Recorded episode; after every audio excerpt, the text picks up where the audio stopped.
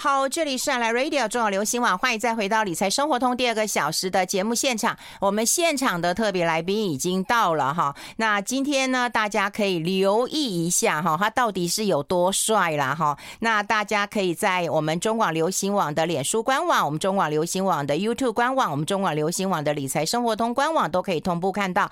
好，欢迎一下我们台北市立关渡医院的院长陈亮公陈院长，陈院长好，玉芬姐好，各位听众、各位观众大家好，你刚何出此言？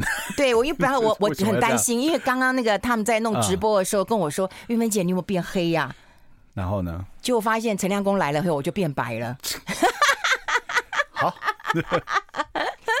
我真的很担心，我不跑马拉松，我快晒死了。哎呀，你不会啦！我把我自己包成跟开喜婆婆一样了。你这样是对不起开喜婆婆。然后，然后你知道吗？嗯、今天我们方宇说：“哦，嗯，陈院长好帅哦。”以前的相片，照对，资料照，资料照，人会变形。哎，二零二三全球百分之二科学家，嗯，就陈亮公的照片，嗯，这是哎，你你说这不是一时的吧？这这这这永远了吧？你看，你说相片啊？陈陈亮公蝉联第一耶，为什么可以一直蝉联呢？没有啊，其实我们的那个研究的那个那个生涯，其实就跟任何一个职业或是商品，它有一个生命周期嘛。所以我我我还在上升跟稳定的阶段，就是还在走嘛。还没有。所以你连续三年蝉联全国临床医学第一，而且全球排名持续上升。嗯，对。现在台湾你就是两趴的科学家，前两趴哎，全球前两趴，一个就是陈亮恭。嗯，对，全台湾就他，谢谢，比陈建仁还厉害。这不要再提喽啊！不过人家工作很辛苦，你要选葛奎吗？今天主题是什么？今天主题是中风，你会 中风了吗？对，我觉得快要了，征兆快要跑出来。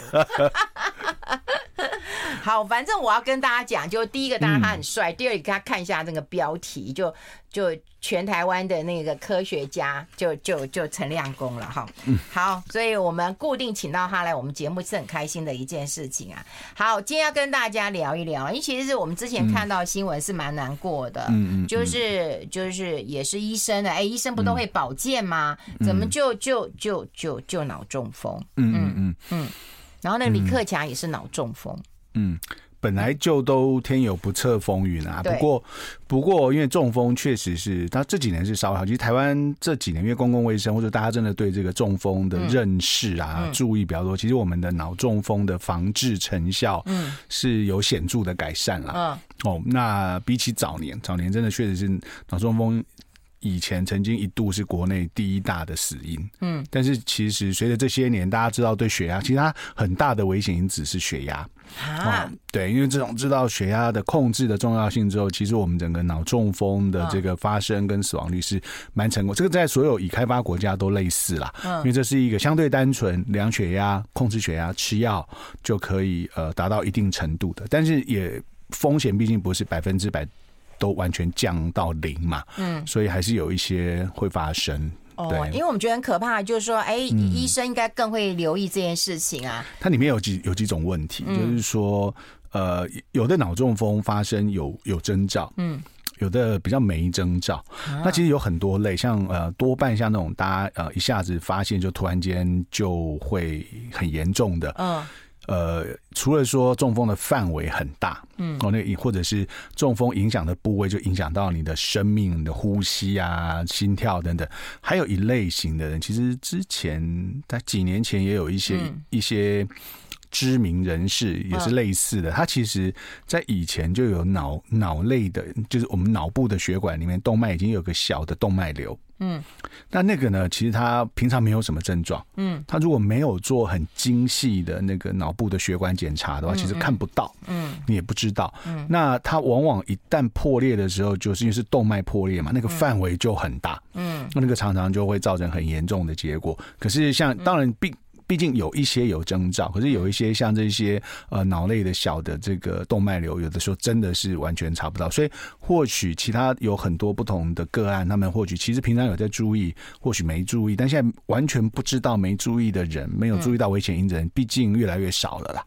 但是有一类就是刚刚我讲这种，它是完全没有征兆，然后然后就是一个不定时的大炸弹突然间爆了。嗯，这个是会比较危险的，所以这个部分就变成说有担心，这个就又要做真的比较精细的这个脑部的血管的检查。哦，因为第一个是我们看到的案例啦，嗯、我们都要大概透过一个案例跟大家做一个提醒，一个是医生，一个是他的医生应该很多吧？李克强的医生应该很多嘛？现在没有阴谋论吗？我我不知道，他的医生应该很多啊。当然当然，嗯，可是可是。理论上了，对啊，理论上其实他们应该在以前都有过，在上任任何重要职务时，应该都有过体检。对对对，对，所以理论上当然应该相关的问题是有人在照顾了。嗯，但有时候老天爷的事情你也不晓得啊。嗯嗯嗯，好，嗯，所以就这样跳过。嗯，没有，因为真的有些事情是这样，那我们一定有一些呃征兆啦，是值得我们去去关心，因为比如说像自己本身的疾病啦。对，其实脑中风其实最常见的，我们刚刚讲说，我刚刚讲的都比较少见的哦，嗯、就是说，哎，你有一个动脉瘤，你完全不晓得，这个太少见了，但是有。好、嗯，那呃，一般一个朋友就刚好有发现，医生也叫他说，你赶快开刀，是是，那个赶快开掉，开掉就基本上已经。降到很多的风险，不然的话他，他他临时如果哪一天真的爆了，你真的完全无法跟你在现在在这里讲说，哎，事前有什么征兆要注意的，都来不及啦。嗯，那一般大家可以注意的到，就当然可能绝大多数人不是走走那样子比较比较。极端紧急跟重大的情形，很多人就是他慢慢他是有一个进展性的，嗯，因为第一个如果说脑中风发生的危险因子就是这些三高，就是这些危险因子，血压高、血糖高啊，哦，胆固醇这一类相关的，那还有心律不整，嗯，那征兆的话，其实就有几个，其实现在政府也一直一直在宣导，嗯，就是你有几件事情你是要注意的哦，我还有几个这样，第一个是如果你的。脸部表情，你我现在讲的都是突发性的哦，哦，因为中风本来就是突发性的议题嘛，哈，你突发性的你的两两边的左右的脸表情不对称了，嗯，你这边的法令纹不见了，或讲话有点歪，哦哦，嘴角有点歪，嗯，突发性的，然后一持续，这个是一个征兆，因为有可能是某一个血管影响到嘛，对不对？然后另外一个就是手。就是一样，就是影响到你的手，所以你把两只手举九十度往前，有有一边就是很自然就垂，比如你现在往前举，对不对？嗯，它就自然的垂下来，它就没力了。哦，它会举不起来啊？它可能举，然后就慢慢就掉下来，它没力。如果你完全举不起来，那很明显嘛，哦、对，就是可能还可以，可是你就发现它就很没力，这边很明显掉下来。哦，那或者是第三个就是讲话变大舌头，我现在讲的都是突然的。嗯，平常就大舌头的不算了。嗯，本来大舌头，随便长好了。对对，突然的大舌头，那这这几类就是我们需要很很注意的。那但是现在政府还有提供，我们在医疗上面还提供一个很重要的事情。哎，等会跟我们讲，哎，那那个秋冬季节有没有关系啊？当然有关。先先休息一下，听一首歌。I like 好，我们持续跟我们陈亮工陈院长来提到。刚刚我还在广告时间考他，我说你刚刚讲一个最重要的，对不对？一个脸部表情，一个这个手，然后你忽然大佛头了。对。然后还有就是有一个最重要的，他竟然记得，哎，就果然就是台湾第一名的科学家，就是这么厉害，对不对？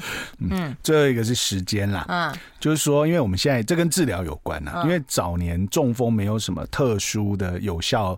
的治疗嘛，哈，所以可能可能我们接下去就是支持性的治疗，然后预防它在这个越来越严重，然后接下去就开始复健了嘛，哈。那可是因为现在有有蛮多进步的，这个包括说我们有动脉的取栓，嗯，就是你是血栓，然后它现在可以做一个类似心导管，可是它是往脑血管去把那个血栓把它。吸出来，嗯，那又有个叫溶栓，就是打药哦，就它那些堵住了，对不对？让它溶掉，让它溶掉，对。哦、那那这两个方法去执行的时候，都要看时间的。比如说你已经五六个小时、六个小时，那大概那个脑细胞已经这个再回来的几率不大，就不需要做这件事了。所以呢，我们现在这样讲，前面那三个征兆要记得一个，还有一个叫做时间。那我们希望，你说你要记得说这件事情发生了，对，发生的时间什么时候？到了医院一定要跟医生讲。那他这个计算三小时之内，我们才去进行这个。三小时之后，可能进行的效益就不高了，它的成果可能就不好，因为毕竟这两个治疗都有它其他的风险嘛。哦，毕竟你说执行一个像类似心导管往脑血管去取栓，那个还是一个需要蛮高技术，而且可能中间这是侵入性的行为。那溶栓的药物有的时候你你去想嘛，嗯，呃，溶解这个血栓，意思就是有可能会。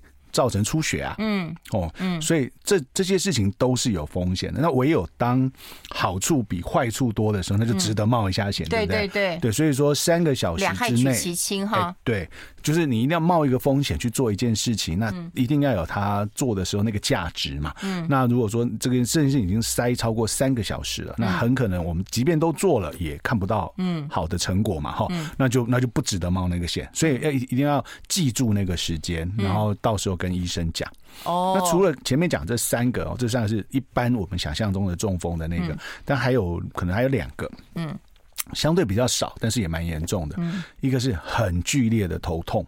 因为它可能跟中风部位有关。如果你不是什么哪一个血管特别塞到，你是这个我们叫做呃，我们叫做这个蜘蛛膜的这个这个出血，就是反正在脑子里面某一个部位的血管出血，范围也很大。嗯，可能脑压会一下子增加很高，就会很剧烈的疼痛。嗯。然后还有一个就是，如果你那个天旋地转、呕吐到站不住，嗯，有时候是小脑中风，嗯，哦，就是说部位不同，症状不同。刚刚前面讲的三个是比较一般性的，嗯，哦，但是也有一些相对发生率比较少，但是就是也有一些特殊，所以这几个征兆都应该可以稍微记一下。哦，哎、欸，那我现在有点搞混了，因为我觉得啊，说实在的，我们会有预防脑中风的问题，还有心脏的问题。可是心脏至少我可以知道我的血压嘛，我也做过那个心电图嘛，然后也做过那叫什么，我忘了，就什么几切几切嘛，哈。呃，我们叫电脑断层。对，可是你脑你不会去做这些吧？是，呃，是啦，就是说，当然我们刚刚讲说现在的。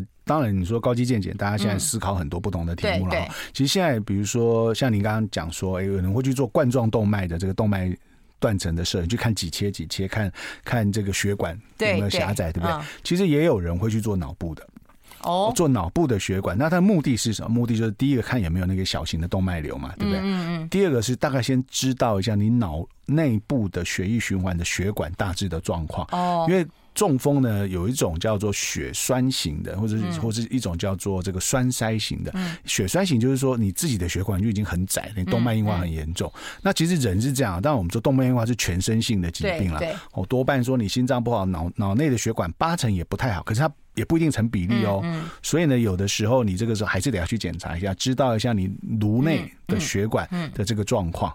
那第二个呢，就是说还有一种我们叫血栓型，它是它是从别的地方跑来的。嗯最常见的是心律不整，嗯，啊，就心律不整嘛，就乱跳，就形成一个血栓嘛，然后跑跑跑到脑子去，或者是你的下肢。我们叫静脉栓塞，嗯，然后这个就有一个小小的血块，就跑跑随着随着这个心脏这样打，就打到脑子去的。嗯，所以确实这个检查没有像说心脏有这么明确说哦，我们可以去做几切，知道它狭窄多少，现在都要先放支架。嗯，但是脑部的话，目前因为比较能够去放支架，还是偏比较大条的血管。嗯，所以确实还是会去做哦。就是有的人会因为不同的症状去做，看到说你可能在这个呃颈动脉，甚至于在比较大条。的这个脑颅内的动脉有狭窄，还是可以放支架预防的哦，还是有的。哎，所以我们现在搞不清楚嘛，就是说我怎么知道我到时候万一有家人或者怎么样倒下来的时候，或者朋友倒下来的时候，你不知道你是脑中风了，还是你是是是心脏的一个急症？对，那怎么办？那我们要嗯嗯对，好好这几件事情是这样。第一个，如果倒下来，我们现在都基本的嘛，就是你你的朋友家人现在倒下来，第一件事就是赶快先。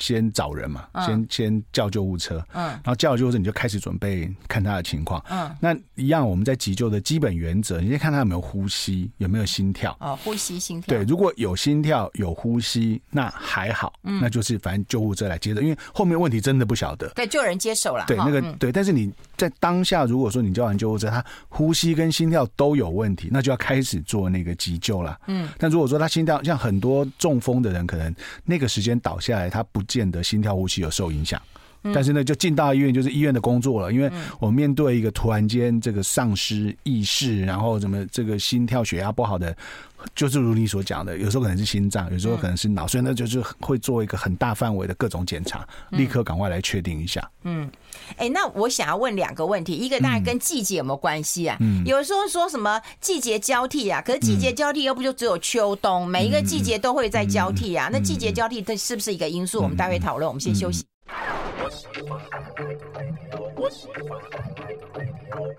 好，欢迎回来《理财生活通》，我是夏云芬，在我旁边的就是我们台北市立关渡医院的院长陈亮公陈院长了哈。那我们刚刚有跟大家聊到那个，大家都很担心那个季节在交替的时候哈，就好像比较容易好发，可是季节一直在交替啊，不是吗？哎、欸，其实每一年秋冬哦，或是冬天的时候，都是这些心血管跟脑血管疾病的好发的时间。嗯，那主要是因为这样子，就是我们人呐、啊，人像我刚刚讲说，中风它一个很重要的危险因子，像好，比如说我们讲三高，嗯，你说你会发现说，哎、欸，我讲心肌梗塞也讲这些，然后我讲中风怎么也讲这些，对，很像。但其实它的比重不太相同。就我们来说，一般来说，我们认为说心肌梗塞可能百分之七十会跟胆固醇比较有关。哦，哦那脑中风可能百分之七十跟重跟高血压比较有关，嗯。哦，那当然都互相都都有贡献啦，只是比例的问题。好，那因为跟血压比较有关嘛，嗯、我们的血压是这样，我们人正常的时候，嗯，我们本来就是清晨的时候是比较容易血压高起来，因为你睡着之后会最低，嗯，那准备起床了嘛，哈，嗯，可是如果你又搭配到说我们的血压是会跟季节的时候跟温度有关的，比如说你突然间从很暖和的被窝出来到外面的冷空气，哦、你的血管就会收缩，因为你。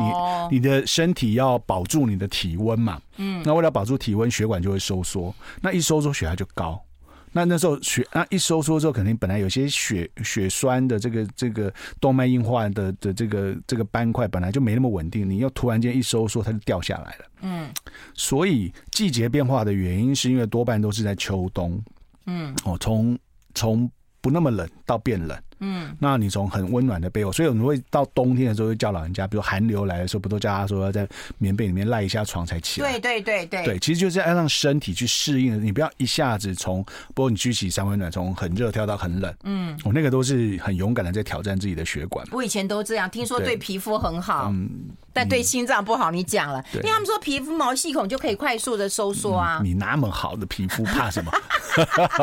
对不对？所以所以其实其实呃，季节我们在最害怕。的都是秋冬，就是冬天。秋冬，对，特别是突然变冷的时候。嗯，那这个这一类，像这些心血管或是脑血管，都是在这个时候比较容易犯，所以它一定是跟季节有一点关系的。嗯，所以什么春夏就还好啦，对不对？变热还好，变热还好，但变冷就比较不好。变热有时候常常就是有些有些反正就是过敏，也常常就是每个季节都。但是我们真的比较担心这些心血管、脑血管，通常是变冷的时候哦，突然间降温。对，那刚刚其实我又问一个白痴的问题，就是脑。中风跟那个心脏血管有可能一起吗？嗯，你说这次就很不好的状态了。对，运气非常不好的人，因为理论上病因不太相同，对，病因不太相同，但是要同时有这个机会，两两个重要的血管都塞到，这个我倒是没有看过，但是那运气相当不好，啊，才会同时发生。嗯，对。但是如果说时间拉长，一个人身上会不会有这两个病？会哦，会哦，因为其实动脉硬化的事情是是。全身性的嘛，就是你怎么可能你？你你的你只有心脏这个血管比较狭窄，其他地方都很通畅，几率不高吧？哈、嗯，应该就照理来讲，你的动脉硬化应该说啊，胆固醇比较高造成的这个动脉硬化血管的狭窄，应该。看几率，有些地方可能比较快，有些比较慢，可是应该全身都有机会吧？嗯嗯。哦，所以所以呃都有机会，但是说同时发生真的是运气太不好。哎、欸，那我觉得我现在要看，嗯、当然我有一些朋友，他们就是跟我说，他们有得过那个脑动脉瘤，嗯、后来也是从鼠蹊部开刀、对，就是像心导管对，对，就很像心导管嘛。对，所以现在看起来你也不一定要从那个脑袋。哦、啊，如果是如果现在就看几种做法，嗯、就是说很传统的做法，或者说你比较。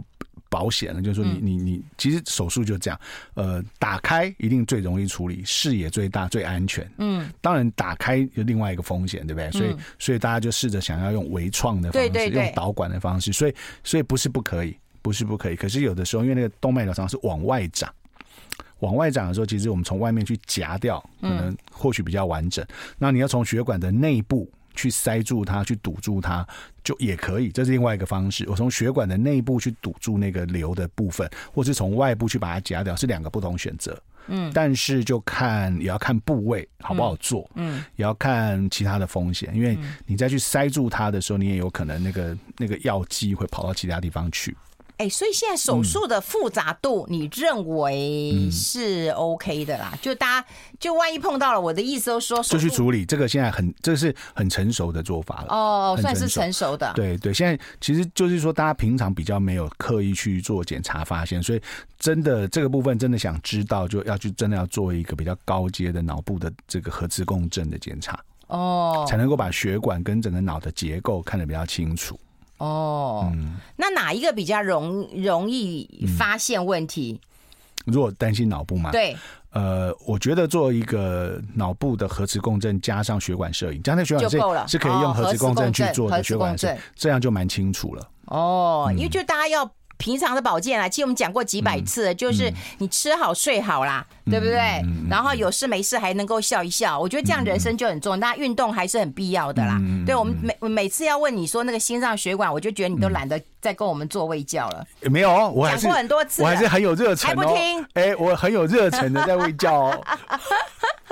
然后现在也要教我们看一下那个脑袋要怎么那个。之前有跟我们讲，就是预防失智，所以要其实动动脑嘛，对不对？是是是，嗯，它其实哦，脑我我们很多的保养原则都很像，嗯，比如说心血管要控制，要要预防心血管的风险，对不对？然后你要动脑，要运动，对不对？可是有有有些事情哦，比如说像你看到说，我们老化之后，我们的血液循环就是会比较差，嗯，或是有些人他有一些小中风，他的微循环就比较不好，对不对？对，你有没有发现他这个这个时候我们就几种方法处理？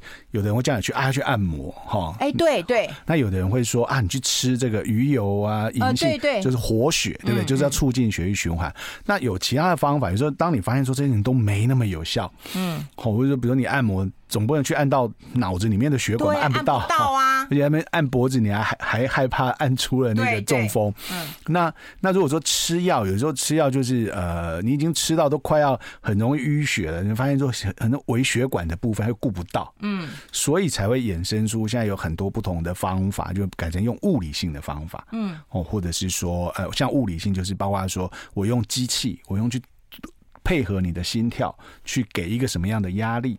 我觉得说这种事情都一样，原则都很像，都在做同样的事情，只是我们可能用化学的方法、药品，用生活的方法，或是用物理性的方法。嗯，哦，这个就有各种的方法去试着改善这个问题。嗯嗯，因为我们现在当然是有病去找医生嘛，是。可是有一些，比方说像复健的，或者是自己在家的，你你就要知道有没有一个好的方法可以做嘛？对。那医院你们现在开始有一些物物理治疗了。这个是这个是算有一些特殊仪器设备，我是说这个是用物理的方法，用压力，或者是说用一些光学、镭射光什么，它其实它就是在处理说有这个问题，但是可能好像药物又不完全能够达到目的的一些做法。好，我们先休息一下。进一下广告，待会继续再聊。I like 103, I like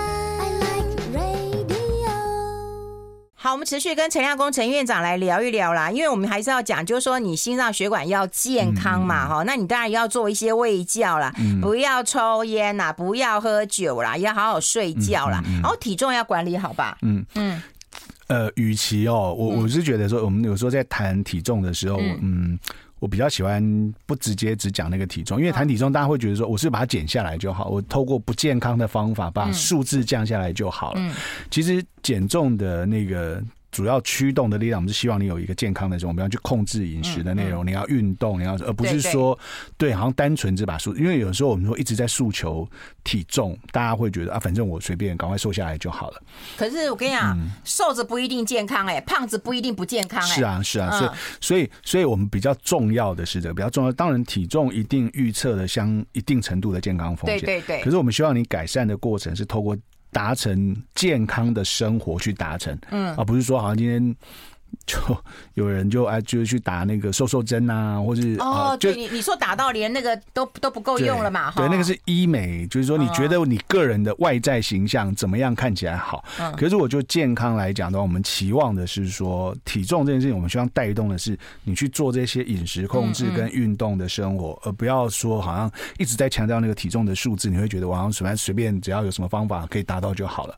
我要减肥药啊，或者是我跟朋友还去做一个那个胃胃。胃胃胃束带，是是。那个束带是怎样？就把它。其实那个那个胃束带，其实最近发现效果也还不错。就是说，它第一个，它真的减少。嗯、其实它相对来讲，其实它在帮你做饮食控制。哦。它是在让你很快就有饱足感，对不对？嗯。所以它会，它能够让你减少你的这个热量的摄取。嗯。所以其实有一些糖尿病病人，他这样做一做，就发现他们这样一旦这个控制好了之后，嗯嗯你的食量也减少了之后，嗯，不是单纯减重而已，其实连新陈代谢、胰岛素都改善了。嗯。所以。这个事情的做法，只是说他用了一个这个这个呃手术的方法，或是内视镜的方法去减少。其实它关键还是在于饮食控制嘛。嗯。哦，那那常常有很多人是他可能他自己没有办法达成完够好的饮食控制，需要一些外在的力量去达成。嗯。所以比较关键呢，我觉得还是说。呃，我们除非因为现在现在要求说，如果要动那个手术，是要真的体重很超标的人，然后，但我会觉得说，一般大家来讲的话，你关键还是在于怎么用健康的方法去达到那个目的，不不用说一直去追求说一定要很瘦，嗯，或者说啊体重变成一个绝对的数字会如何的，嗯，好。这有个这个基本的概念，先跟我们听众朋友分享。那、嗯嗯嗯啊、我们今天其实要跟大家讲，就是脑内要怎么样回春呐、我觉得大家对于回春还是有个迷思，就我变年轻了，嗯、然后我变更好了，状态更好了。嗯，这个是这样，就是说，这是把一些以前的一些医疗上面去治疗病患的方法，嗯、我们就会发现说，哎，他如果早一点用，会不会好一点啊？对对对，对，所以就有几个例子。我们大概说，一般来讲，现在大家像有的医疗院所会把这几类的治疗合起来，变成一个说啊，民众可以去自己选择的一个提早使用的一个医疗作为。包括说，第一个有一个是呃脑内脑内细胞的一些需要的特殊的氨基酸。嗯，其实所谓的氨基酸，就是我们正常的食物里面。从蛋白质分解而来的，蛋白质分子比较大，嗯，然后分解之后会变成氨基酸。可是第一个是有可能吃的就不太够，吃的也不太均衡，嗯，然后你的吸收，你年纪大了之后，你的吸收状况又不一定好，对不对？所以呢，就会有有人开发出它有一个配方，就是专门给这些脑脑细胞，它比较其实每个细胞，像我们说骨骼肌，我们家练肌肉也有肌肉的，它比较喜欢的氨基酸，吸收的氨基酸，所以就有人专门针对这一群病患哦，就是脑部的这个特殊的氨基酸，去做成一个配方，你就可以去打这个呃打针这个氨基酸。那以前当然最早是给一些什么，比如说啊脑中风在急性恢复期，它需要修复，需要很多的原料，对不对？那往往脑中风的时候，通常就是吃的不太好，或者是是要放鼻胃管的，嗯，因为那时候吞咽有困难嘛，嗯，所以就那个时候的营养素会造成他脑部没有办法很加速的恢复，所以就有人开发出这个配方的氨基酸哦，加速脑部的这个。那当然有讲说，那在老化的过程是不是是脑细胞逐步的衰退？对，不是什么什么呃，大脑也会萎缩，小脑也会萎缩，对，所以我们就。补充给他足够的营养，不要让他因为缺乏而加速老化。哦，哦，这是一个做法。哦、那第二类就前一段节目有讲说，就是有一些像微血管，你希望我们要打通，其实我们的从动脉到静脉，其实中间就是一个微血管嘛。嗯，你想要打通这个微血管的循环，其实很难呐、啊。很难，其实即便药物，我们有很多种不同的活血的药物啊。其实你发现，当血流流到那里，因为那个微血管细到可能只有一颗血球勉强挤过去的那个、那个、那个环境哦，嗯，它就是很难打开，很难促进说药物都很难的，那那个那种一天到晚保健食品那种打通嗯血路的，不就、嗯？我们从来不讨论食物的疗效。哦，好吧，嗯、好，好。那所以这个时候有些就就要靠物理方法，对不对？有人用按摩，对不对？所以现在有。开发出一个，我们就一个有一个设备啊，叫做体外反搏，就是我从体外体外反搏，对，它是从体外去穿一个有压力的这个，像那种那种，比如说是通常是做两个下肢，你就穿的有点像这个会去加压的那个裤子，嗯，然后它会配合你的心跳，它也不能乱打，因为有时候你的心跳正在心脏正在收缩的时候，它在补一个压力，其实那个可能血管就会受不了，嗯，它就在心脏舒张的时候。它就配合心电图去施加压力，因为舒张的时候，通常就是那个血的压力打到周边最小的时候，嗯，所以我去再加个压力，它就可以把那个微血管打通。哦，那所以微血管打通就有很多部位了，有的人就是手脚冰冷、手麻脚麻的，嗯，或者是有些肾脏功能不好，因为肾脏里面有很多的微血管，甚至于脑部。微血管，所以已经有很多的研究发现说，当然它是针对病患哦，已经肾功能不好的人，发现初期肾脏功能不好，打一打，哎，好像有改善。嗯，包括脑部也是。那现在开始就有人觉得，那我们往前用嘛，哦，我们希望去处理老对，早一点嘛，对，往前用，不要等到事情发生了然后再来。对对对对对。那第三个就是像动脉，就是静脉镭射了，就是我们一样吃药，要让那个血球流动快一点，说就很难，对不对？所以我用镭射光，用光学的，直接透过像点滴的方式，然后那个光学就会在你血流流过去的时候，哎，就会把这个血球一颗一颗本来粘在一起啊，它就帮你把那个打开，让让让你的血液的粘稠度降低，循环变好。嗯，这些其实。讲到最终的原理，原来都是一样的。好，我们都希望改善循环，只是说我有的是用药物，有的是用物理，啊，有的是用光学，有的用各种不同的方式去达成。对，可是这个是要到治疗的阶段才要做嘛？现在就会往前了。哦，现在就会往前，对，保养了。我怕了。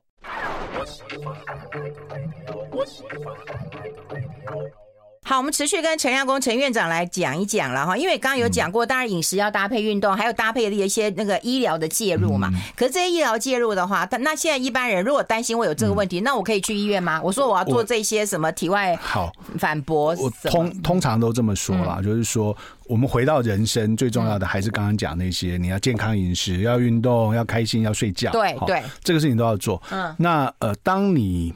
随着不管是先天的基因或是生活的关系，你慢慢有些东西真的不达标了。嗯，可能该吃药的吃药，对不对？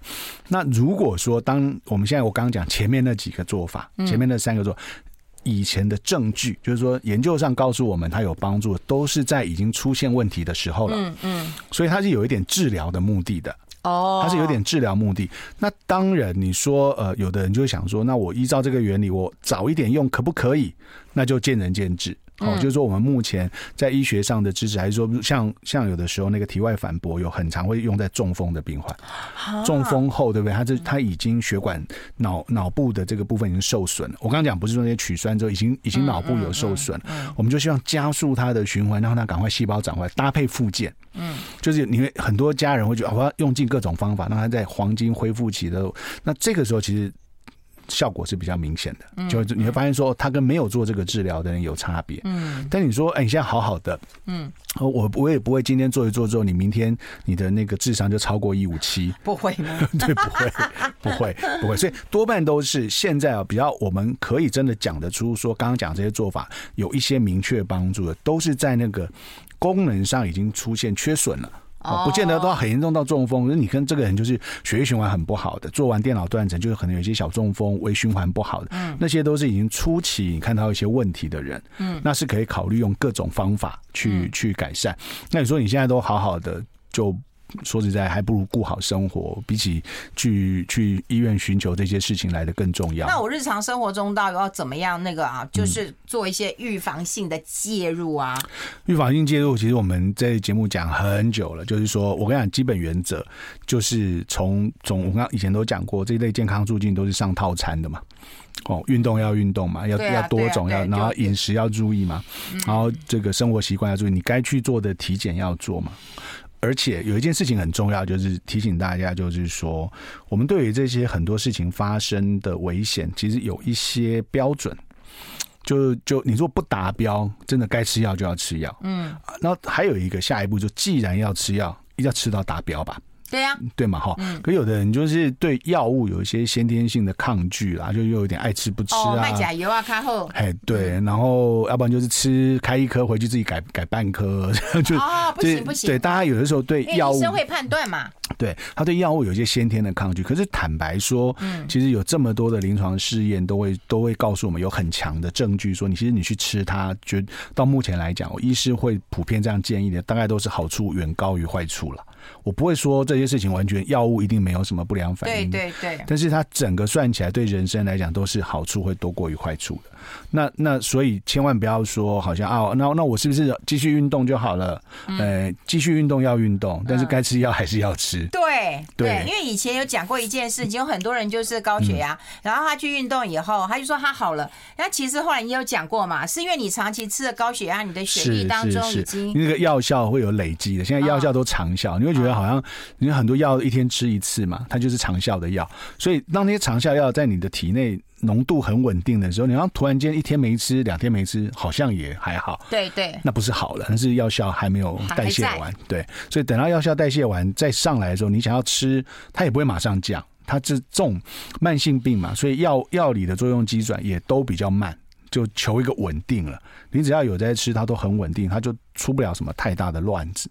但如果说你就时吃时不吃的，就很多很多病患为什么呃血压会这边高高低低啊，血糖高高低，其实很多时候一方面生活，二方面用药，其实都没有很标准，就不固定吃药。对，就跟我一样。对，不太好的。所以刚吃了嘛，哈。对，刚吃了。那你要每天来提醒我吃药吗？哎呦，这轮不到我啊！这节目如果变成这样子的话，就变健康三点零了。好，所以该该运动要运动，该吃药就要吃药啊。对对，因为这些药说实在都已经有这么多年的一个是。然后然后真的有一些检查，就是说我必须讲，像很多健康检查是这样子啊，就是就是。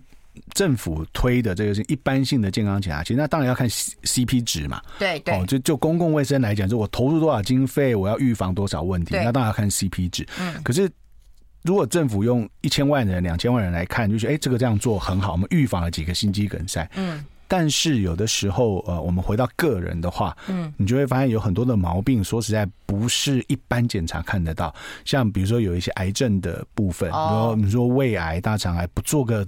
胃镜、大肠镜是真看不到。嗯，那如果说脑部的动脉瘤，你不去做一个脑部的血管，你也真看不到。所以，我们应该当然第一个要考虑到家里的基因啊，家族的遗传的问题啊。是。第二个，我觉得要跟着年龄来看一下，有一些心脏血管啊、脑部的。然后很重要的是，像很多，我觉得有一件事情啊，就是说，大家可以想一想，就其实这个是我已经讲很多年了，可是我也不知道这件事情要怎么样去达成。嗯，其实。健检这件事情，理论上对我来讲，健检是没有套餐的。就健检应该是搭配你的健康状况，所以理论上你要做一个健检，应该要前面先有一个前置作业，你应该是先跟医师谈一谈，包含说你们家的状况、基因，然后什么，然后你担心什么问题，嗯，哦，而不是说啊，你这个看一下钱，然后选 A 套餐、B 套餐，觉得那个是常常你或许花了钱，比如说好，你已经 B 型肝炎。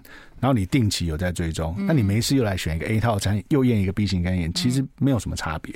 嗯，所以应该是理论上这种见解，我觉得就是应该个人化、克制化，依照你的风险，嗯，跟你担心的事情去做最好的安排。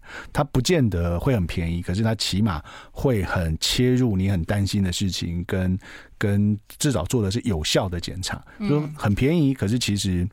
呃，不是很需要做的事情，对呀，就就胆固醇的这种事情，说你去你去做成人健康检查的项目，大概我想你平常都在抽的血啊，嗯，对，那你去你说啊，那个政府补助的不用钱去做一下，那你不过就是在两次检查上多抽一次，其实。不会变的，嗯所以怎么样去做符合你需求有效的检查，我是真的觉得这事情蛮重要的。嗯，嗯你知道为什么我们会这么合吗？因为我也认为，像保险也没有什么套套餐的，就很多个人的财务它也是没有套餐的。对，有人说你要保守稳健积极，可是不是嘛？我家里的状况，我原生家庭或者我妈教我的投资方式，嗯对，或者我需要的保险跟你需要就不一样嘛。对，对啊，我死了就死了嘛。对，你死了以后，我就国家损失嘛。对不对，你的保险要高一点嘛，我死了就死了嘛。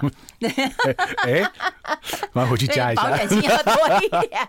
所以我我常觉得就是说，其他没有套餐这个观念，我能理解啊。是，所以健检这件事情，就是像刚刚其实中间都有很多的的听众发问的部分，我是真觉得真的很在意健康的时候，关心做健检是好的。可是，可对健检的理解啦，我觉得是也需要去做一些讨论，然后去选择。这这需要。